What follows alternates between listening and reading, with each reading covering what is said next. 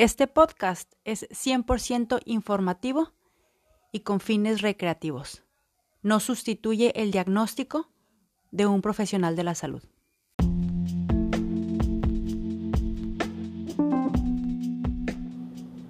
Nutrición a mi manera. Nutrición para cuerpo, mente y espíritu. Empezamos.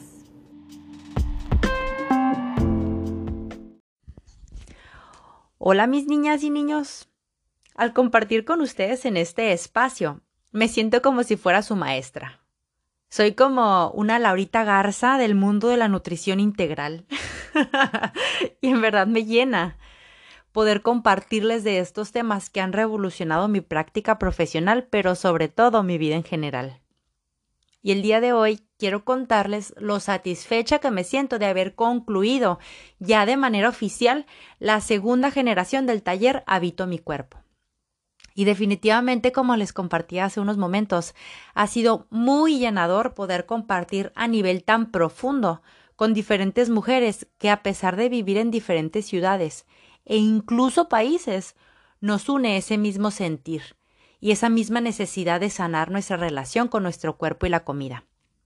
Por eso es que poder compartir hace mucho más rica la experiencia, porque al mostrarnos vulnerables con otras mujeres y poder compartir nuestro dolor y sentir como que esa empatía, ese consuelo, y sobre todo adquirir herramientas para salir de ese lugar donde no te sientes cómoda contigo, es priceless.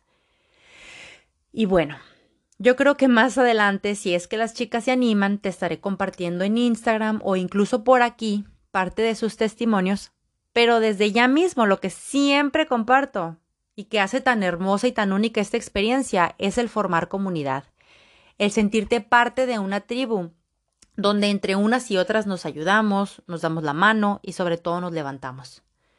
Pero bueno, no me quiero poner más sentimental, así que si a ti te interesan este tipo de temas como los que se comparten en este podcast o en mis redes sociales, te invito a que te pongas abusada para cuando se abra la siguiente convocatoria para el taller.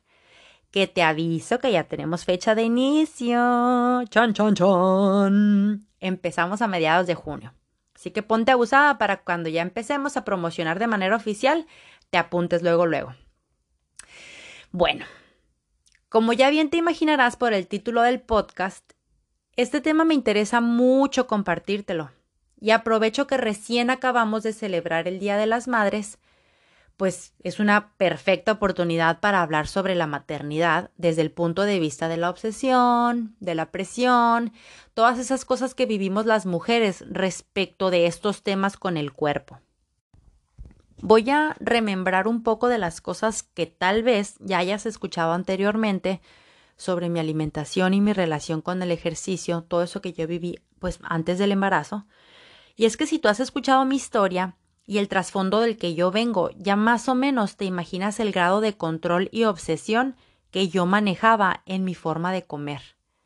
Porque para mí se volvió un culto el cuidar y controlar cada bocado que ingería y claro que también cada ejercicio que hacía. Y es que, o sea, remontándome a aquellos tiempos en los que aún sin estudiar nutrición, yo ya era un SMAE, o sea, el sistema mexicano de equivalentes, porque obvio me conseguí mis listitas de calorías y porciones, porque pues San Google, y me fui aprendiendo cada caloría que consumía o bebía.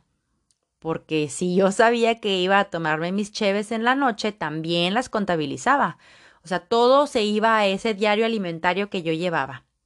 Y así era mi vida que giraba en torno a esa obsesión, a ejercer el control de mi cuerpo, y que claro que cuando comía de más, entre comillas, se venía como una avalancha, una culpa enorme que me hacía incluso levantarme al día siguiente, o sea, chécate el nivel de obsesión.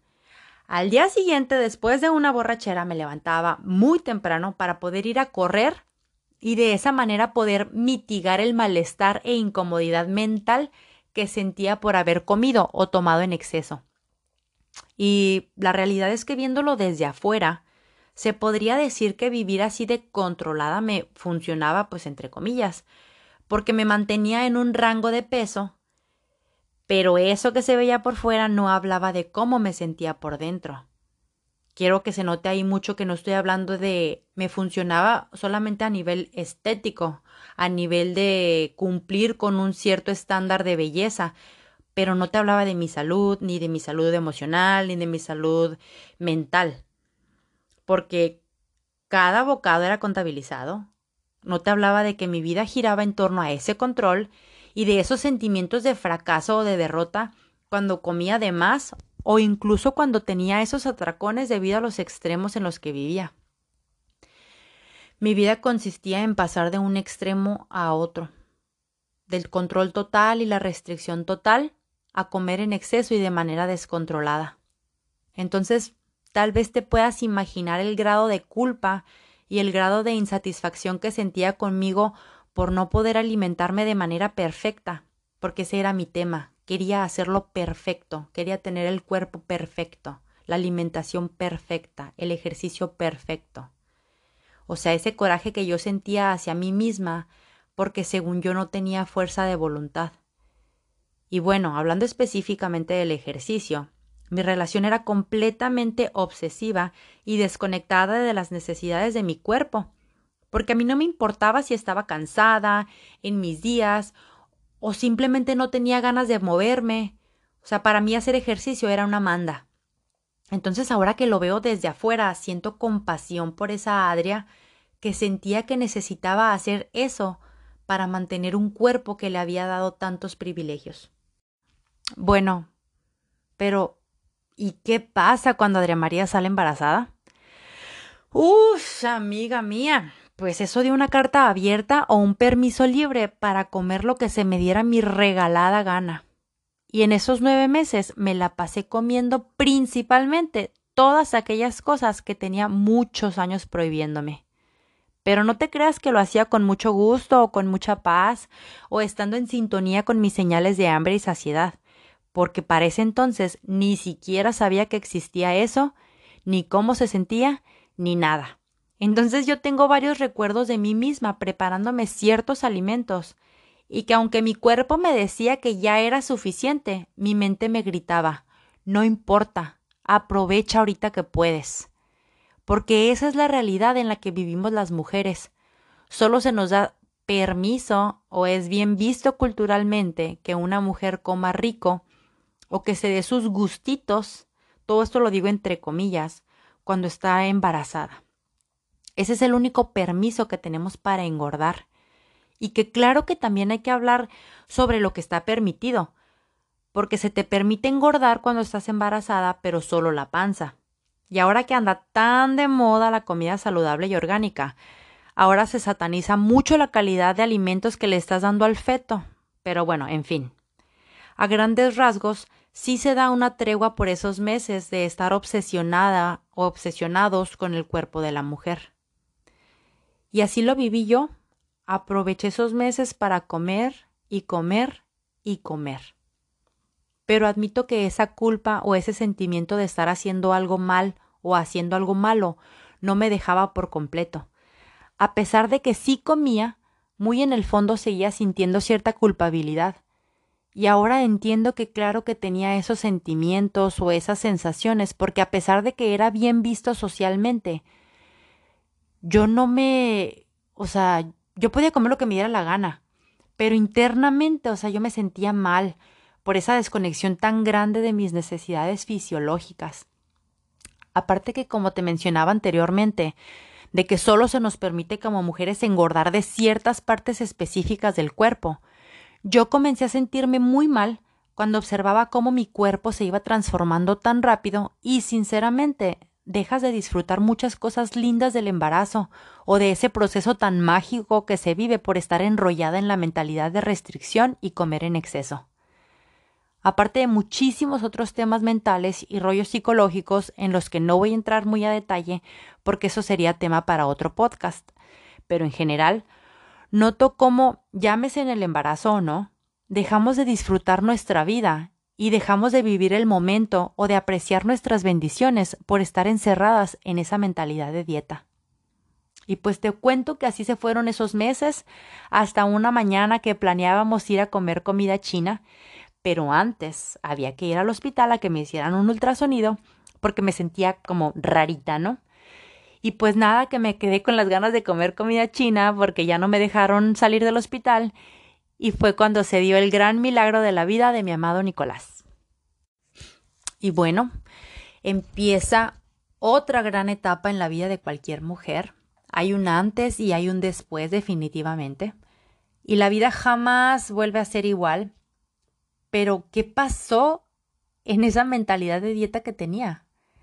Pues te puedo decir que comenzaron a suceder muchas historias de terror, donde comencé a, vivir niveles elevadísimos de estrés, todo por querer volver rápido a ese peso de antes del embarazo, el estar neurótica y otra vez obsesionada por controlar cada gramo, cada caloría, cada bocado que consumía, todo con la finalidad de perder peso. O sea, era como perder peso a la de ya. Y claro que todo eso te lo estoy contando sin hablar del estrés propio, el miedo, la ansiedad que se vive cuando uno se estrena como mamá, o sea, sin contar todos esos cambios internos, mentales, físicos, psicológicos que se viven, porque tu cuerpo se está recuperando después de un embarazo y donde ahora la vida de otra personita depende enteramente de ti y que sobre todo en los primeros meses casi no duermes y no tienes tiempo para otra cosa que no sea amamantar y cambiar pañales.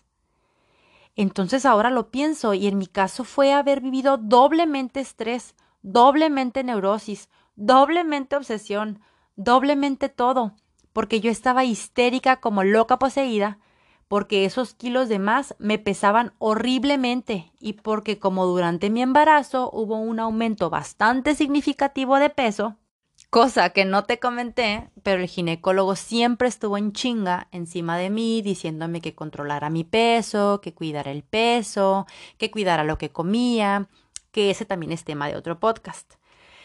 Pero bueno, volviendo a este aumento de peso que tuve en el embarazo, pues ya te imaginarás cómo le cayó a mi mentecita obsesionada y trastornada cuando sale el bebé y mi cuerpo ahora era totalmente diferente y yo me sentía fea, y me sentía mal y me sentía incómoda y no me gustaba y era una insatisfacción corporal tremenda y un pleito interno conmigo y una obsesión que no me dejaba en paz.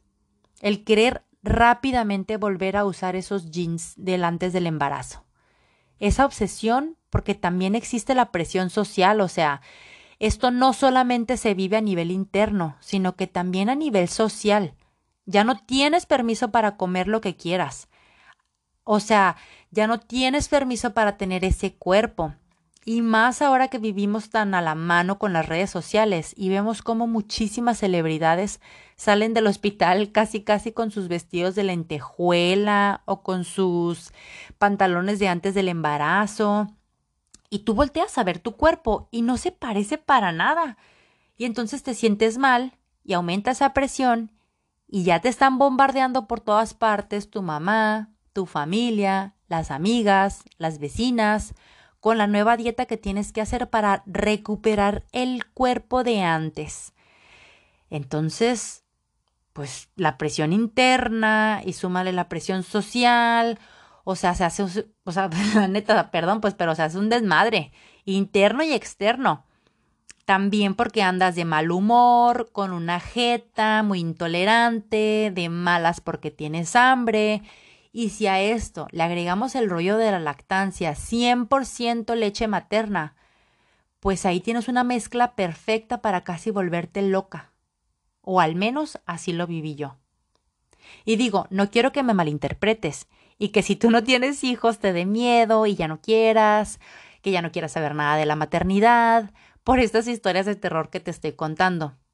Simplemente quiero ser muy honesta y transparente en mi proceso, que ahora entiendo que esa mentalidad obsesiva fue lo que me impidió que yo tuviera la capacidad o que yo pudiera disfrutarlo y vivirlo de otra manera. Tanto el bebé, o sea, tanto disfrutar al bebé y al embarazo o sea, no, no disfrutas, pues, no disfrutas el embarazo, no disfrutas tanto la lactancia, que la realidad es que sí son retos por sí solos, pero que supongo se viven de una manera muy diferente cuando te sacas de la cabeza todos esos rollos de la mentalidad de dieta y los cambios del cuerpo. Y te repito, no te quiero asustar. El embarazo y la maternidad son partes súper lindas que con mucho gusto volvería a vivir, pero pues eso es otra cosa. O sea, quiero que entiendas que yo solamente quiero visibilizar esa presión que se vive debido a la obsesión cultural de ver el cuerpo de una mujer como si fuera un objeto o un adorno o como si fuera algo a lo que hay que controlar o manipular a nuestro antojo para cumplir con ciertos estándares, que si te pones a pensar, muchas de las veces genéticamente no son para más del 90% de la población femenina, o que genuinamente ni te interesaría verte o parecerte a eso, pero no lo cuestionamos porque ni siquiera nos damos cuenta de esa presión. Nacimos con eso.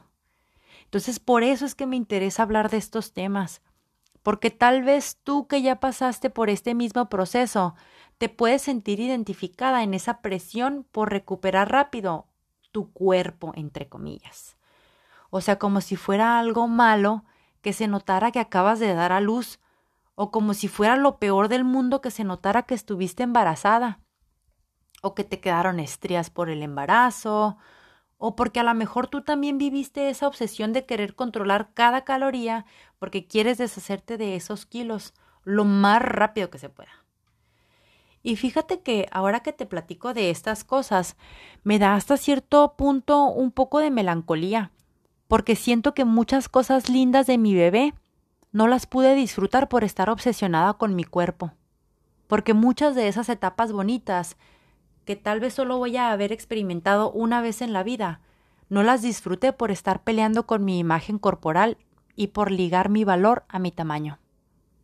Porque si tú has pasado por ahí, estoy segura que entiendes esto que te digo, donde después del embarazo te sientes mal porque tu cuerpo cambia tanto, que ya no te sientes atractiva, o porque ya no tienes tiempo para arreglarte como lo hacías antes, y entonces le agregamos la presión social y es un caldo de cultivo para el desastre total.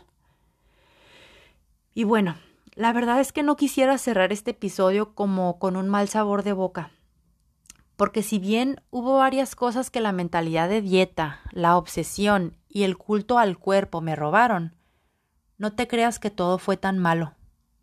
Tiendo a contarte ciertas cosas que a lo mejor son fuertes o desagradables, con la finalidad de que te puedas sentir identificada o que sientas un poco de empatía. Pero la realidad es que ser mamá ha sido de las cosas más hermosas y más gratificantes que me ha pasado en la vida.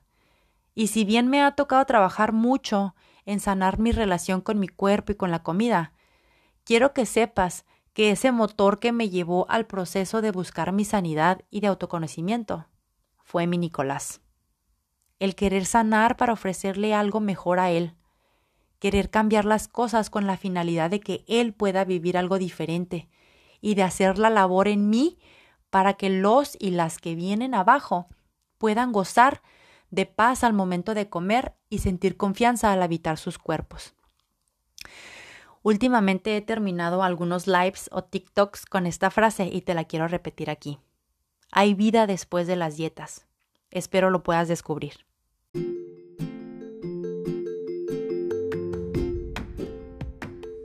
Oye, y pasando a otros temas, ¿qué crees? Pues que este episodio ya se acabó. Pero no me quiero despedir sin antes agradecerte el que te hayas quedado hasta este momento. Agradecerte que semana con semana me sigas escuchando. Estoy sumamente agradecida porque estés aquí. Gracias por por permitirme entrar hasta el espacio en el que te encuentras y seguirte acompañando semana con semana. Si tienes alguna duda, algún comentario, si me quieres platicar algo, mándame un mensaje. Me encanta platicar contigo, me encanta saber de ustedes, me encanta saber que lo que les estoy contando les, les sirve de algo. En Instagram me encuentras como Nutrición a mi manera. Y sabes también cómo me puedes ayudar compartiendo este podcast. Si te gustó lo que estás escuchando, si te sientes identificada, me ayudas muchísimo si lo compartes, porque de esa manera podemos llegar a más y más mujeres que también tengan ganas de sanar su relación con su cuerpo y con la comida. Nos escuchamos a la próxima. Bye.